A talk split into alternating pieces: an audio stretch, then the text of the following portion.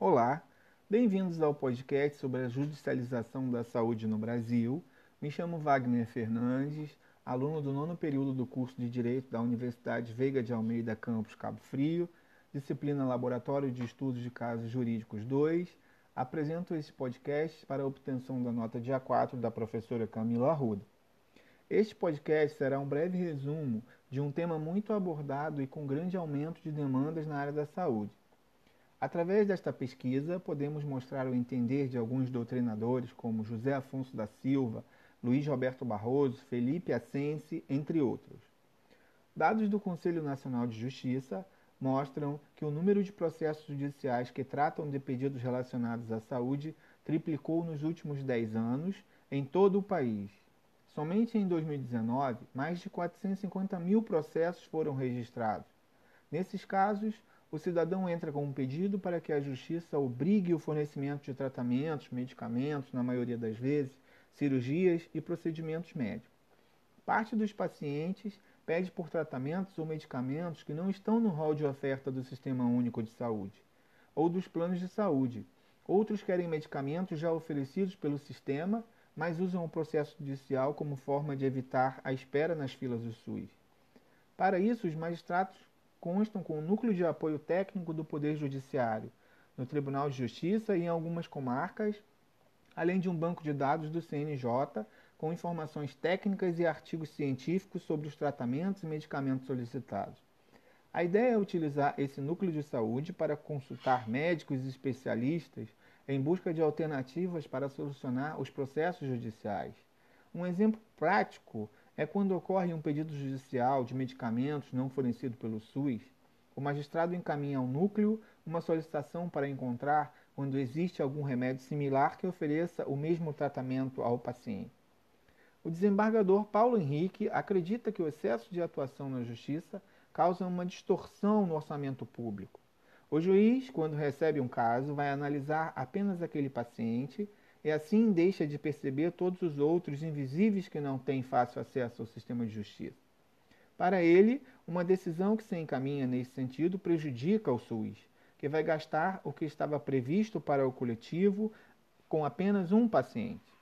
Existe a necessidade de manter uma conversa interinstitucional ativa para elaborarmos um plano de ação que vai buscar um aperfeiçoamento na gestão de medicamentos e tratamentos.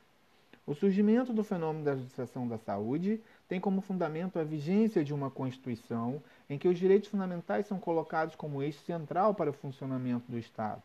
Nesse sentido, Barroso define a origem da judicialização em três causas centrais, quais sejam a redemocratização do Brasil, a constitucionalização abrangente e o sistema brasileiro de controle de constitucionalidade.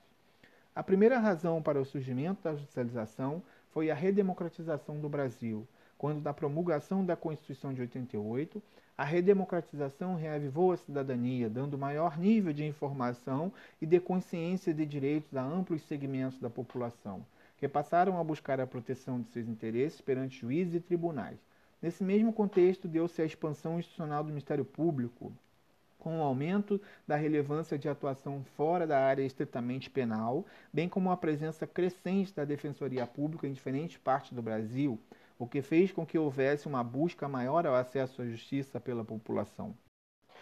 Na mesma direção, a segunda causa de origem da judicialização foi a constitucionalização abrangente, a qual, em seu turno, trouxe para a Constituição Brasileira de 88 inúmeras matérias que antes eram deixadas para o processo político majoritário e para a legislação ordinária. Ao disciplinar uma questão, seja um direito individual, uma prestação estatal com fim público, a Constituição a transforma potencialmente em uma pretensão jurídica que pode ser formulada sob a forma de ação judicial. Assim, no contexto da judicialização da saúde, se a Constituição assegura o direito à saúde como sendo de todos e dever do Estado, é possível judicializar a exigência desse direito e dever, levando ao Judiciário o debate sobre ações concretas ou políticas públicas praticadas pelo Estado. A terceira causa de origem da judicialização, segundo Barroso, é o sistema brasileiro de constitucionalidade, denominado sistema híbrido ou eclético. A partir do esclarecimento da origem do fenômeno da judicialização, é possível se depreender que tal fenômeno se aprofundou no Brasil após a promulgação da Constituição de 88, tendo em vista que ela trouxe maior e efetiva participação popular na busca pelos direitos alcançados, bem como elevou diversos direitos ao patamar de direitos fundamentais. Conforme Felipe Assense, uma grande conquista está sacramentada no rol de direitos sociais, previsto no artigo 6 da Carta Magna. O direito à saúde, que no Brasil se apresenta de forma concomitantemente como um direito individual, pois é pertencente a cada indivíduo e não pode ser violado pelo Estado, ensejando uma abstenção política deste em relação à relativização de qualquer prejuízo à saúde do cidadão.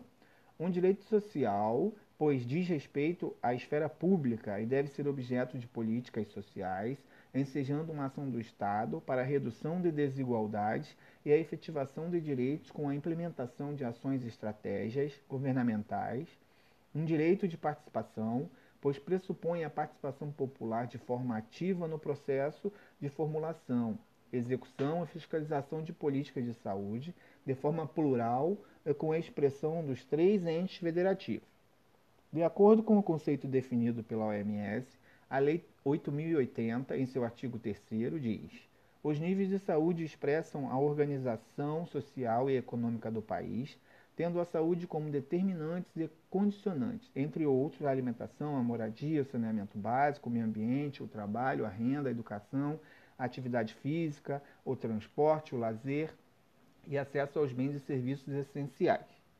O artigo 196 da Constituição Federal diz que a saúde é direito de todos e dever do Estado, garantindo mediante políticas sociais e econômicas que visem a redução do risco de doenças e outros agravos ao acesso universal e igualitário às ações e serviços para sua promoção, proteção e recuperação. Saúde e vida são os direitos mais primitivos da humanidade, são os pré-requisitos para a existência de outros direitos, são direitos subjetivos básicos e devem ser protegidos por rigorosas proteções jurídicas. O tema do direito à saúde é bastante atual, pois o Judiciário está realizando diversas ações para proteger o direito à saúde, já que o crescimento a essas demandas cresce em ritmo exponencial. Bom, pessoal, esse foi o tema do nosso trabalho. Espero que tenham gostado.